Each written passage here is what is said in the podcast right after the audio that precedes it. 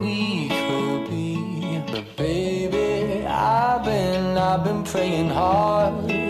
Said no more counting dollars, we'll be counting stars. Yeah, we'll be counting stars.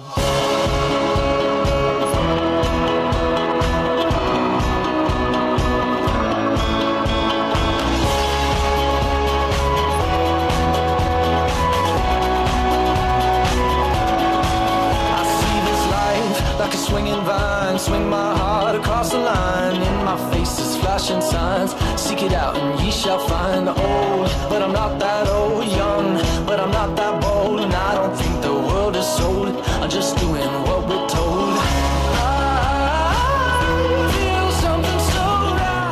Diez minutos nos separan de la hora 11 en todo el territorio nacional. En la ciudad de Apóstoles el cielo despejado, 17 grados la temperatura actual.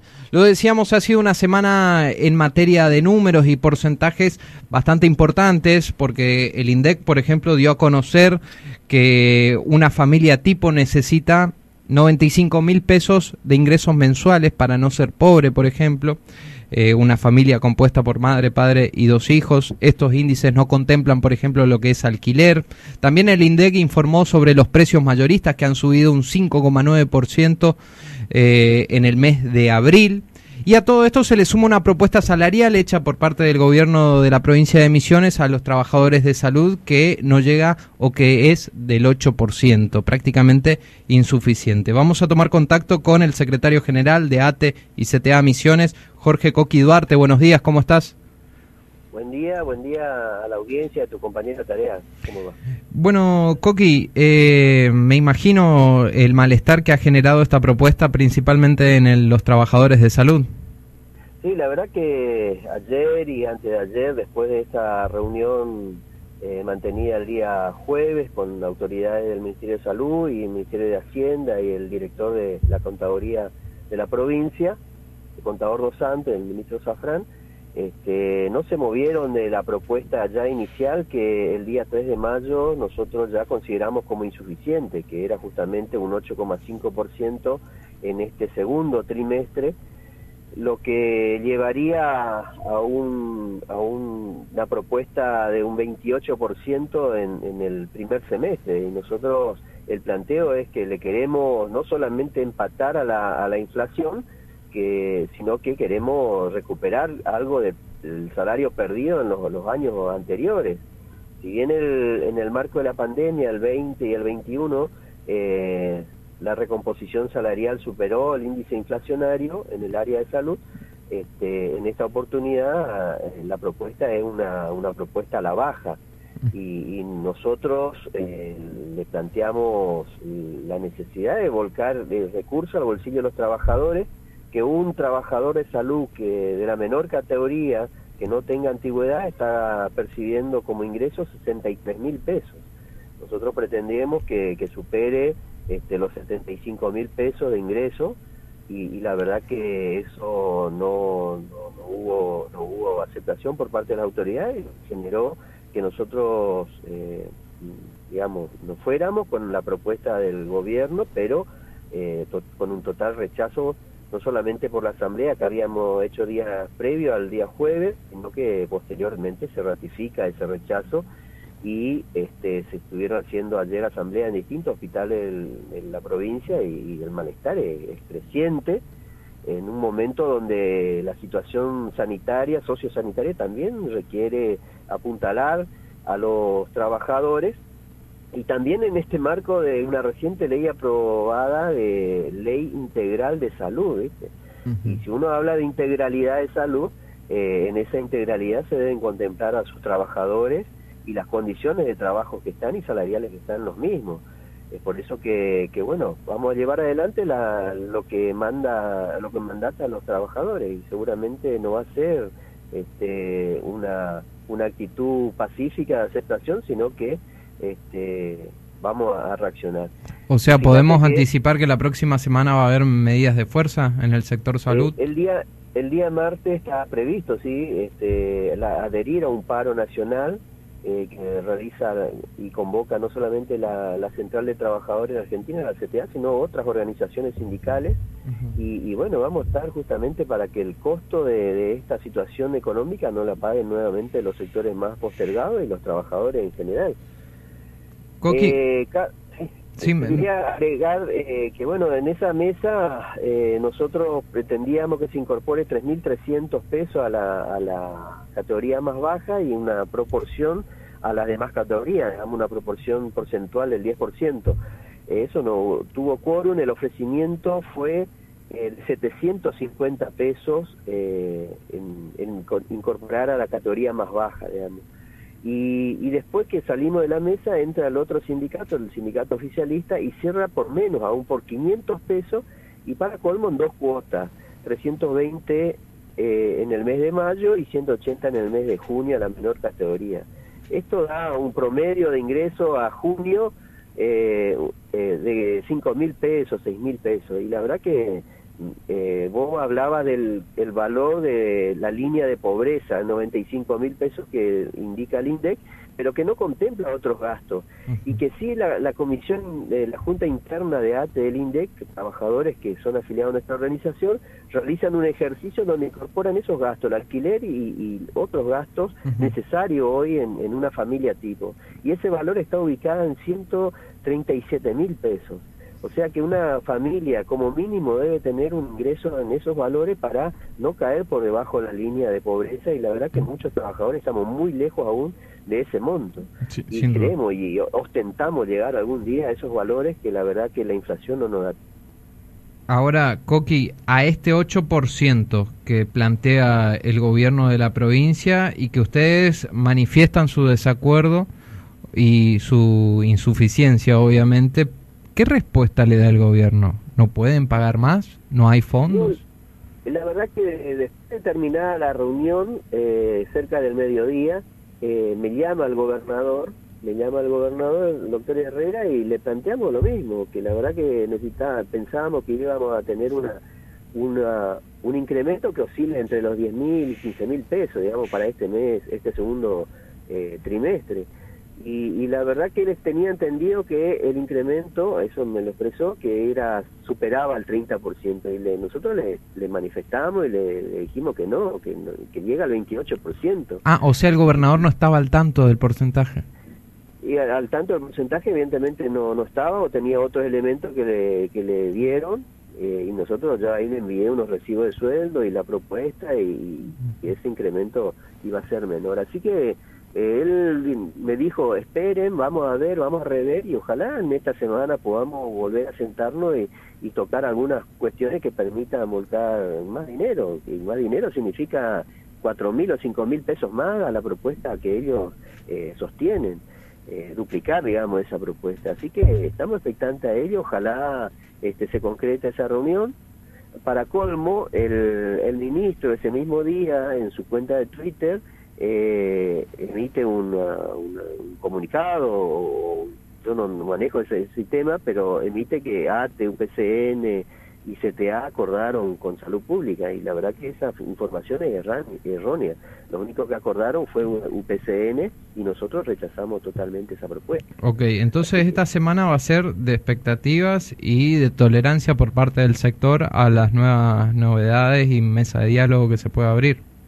Sí, eso, eso sería factible. De todas maneras, ya en distintos hospitales están manifestando y ya ah, nos trasladaron que van a llevar adelante las medidas que del día martes, el paro, vamos a adherir al paro con olla popular, con, con salida frente a los hospitales y los CAPS y vamos a expresar nuestro, nuestra disconformidad.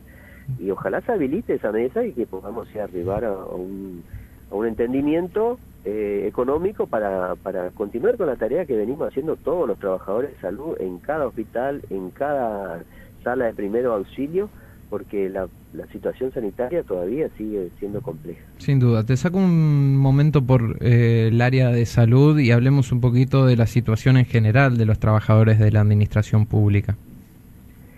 Y, la verdad que los trabajadores públicos de la provincia, eh, no solamente los que dependemos del, Ejecutivo Provincial, sino los trabajadores públicos que dependen de los municipios, están en peor, eh, en una situación también difícil, los municipales más aún, este, pero la, la, la verdad que los acuerdos sectoriales que están proponiendo para esta parte del año eh, no cubren la, la necesidad de, los de, los de los trabajadores.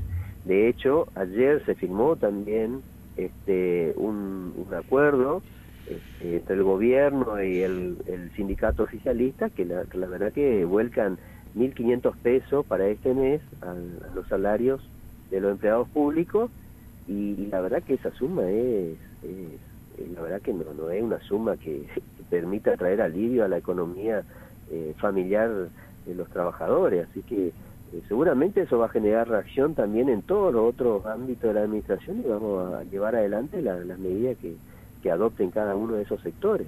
¿Ya, ya hay municipios que están manifestando posibles medidas de fuerza, Coqui?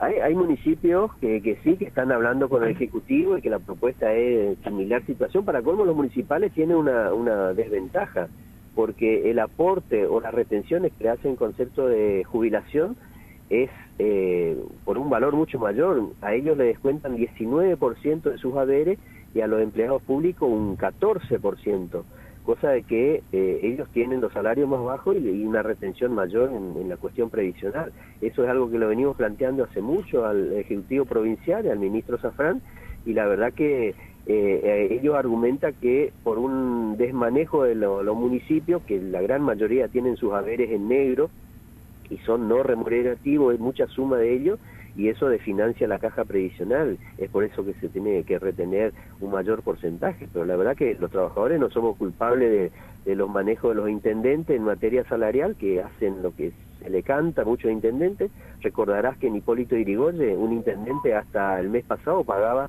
como asignación familiar 100 pesos por hijo.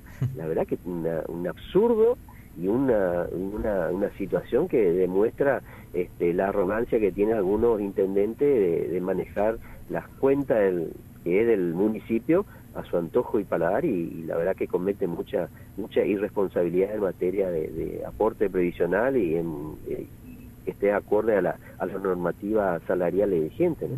Sí, ahora a mí algo que me llama poderosamente la atención es las cifras de recaudación que tiene la provincia y más todavía con eh, rentas que tenemos en la provincia que si bien lo escuchás a los funcionarios, al gobernador, asegurando de que con esos ingresos y con esos porcentajes se financia la provincia, pero no lo vemos destinado en los trabajadores. Lamentablemente eh, el sector de los docentes tuvo que pasar más de un mes y medio de lucha, de paro, para llegar a, a, doblar el porcentaje por la fuerza prácticamente, doblar el porcentaje que ofrecía el gobierno. Y, y después me empiezo a preguntar, o sea, todos esos números, ¿a dónde van? Porque tampoco es que estamos inundados de obras y muchas son de con fondos nacionales.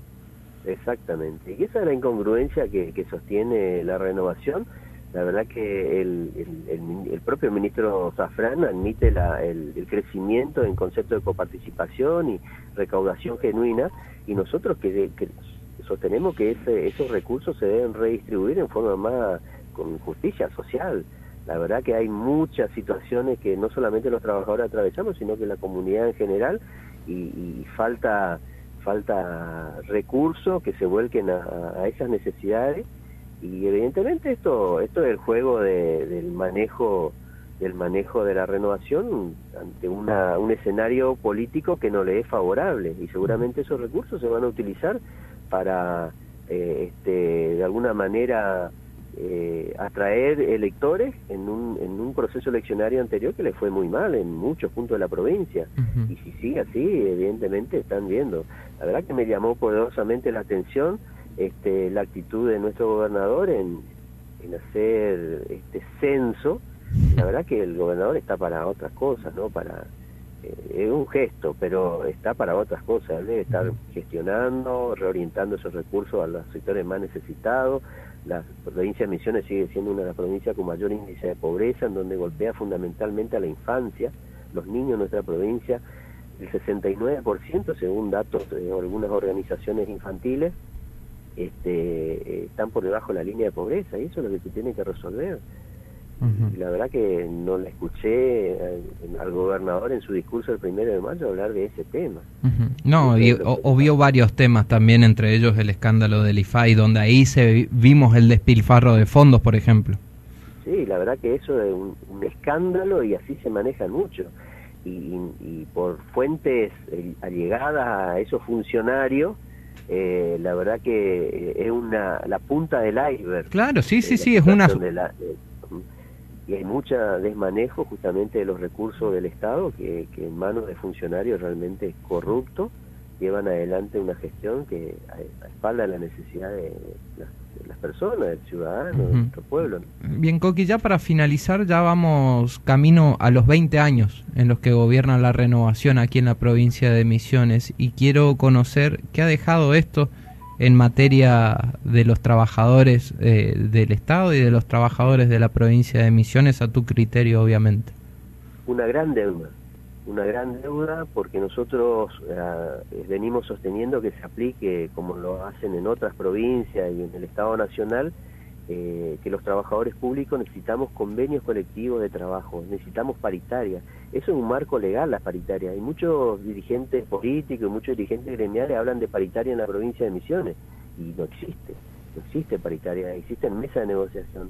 Las la, paritarias y los convenios colectivos es una, una, normativa legal que se aprueba en la Cámara de Diputados para justamente que entre la patronal y la representación de los trabajadores eh, se pueda negociar no solamente la cuestión salarial, sino la cuestión de las condiciones laborales, que es una cuestión preocupante, la precarización, la explotación de los trabajadores públicos bajo figuras eh, monotributistas, contratados en relación de dependencia, becados, este, y eso en el Estado debe reflejar para el, sector privado las, mejores condiciones, porque si no el sector privado hace eh, peor de lo que que hace el Estado. O mejor dicho, el Estado exige al sector privado que cumpla con la normativa y el Estado para adentro es el que el principal incumplidor de esas, de esas leyes laborales que existen y están en vigencia.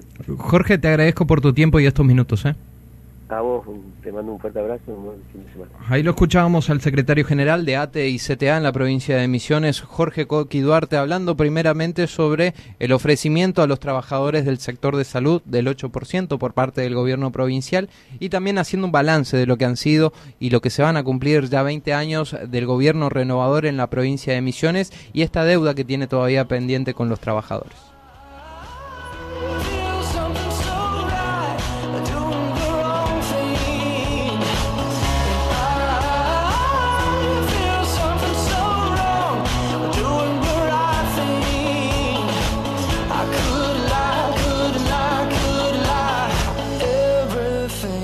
Kills me, makes me feel alive. I've been, I've been losing sleep, dreaming about the things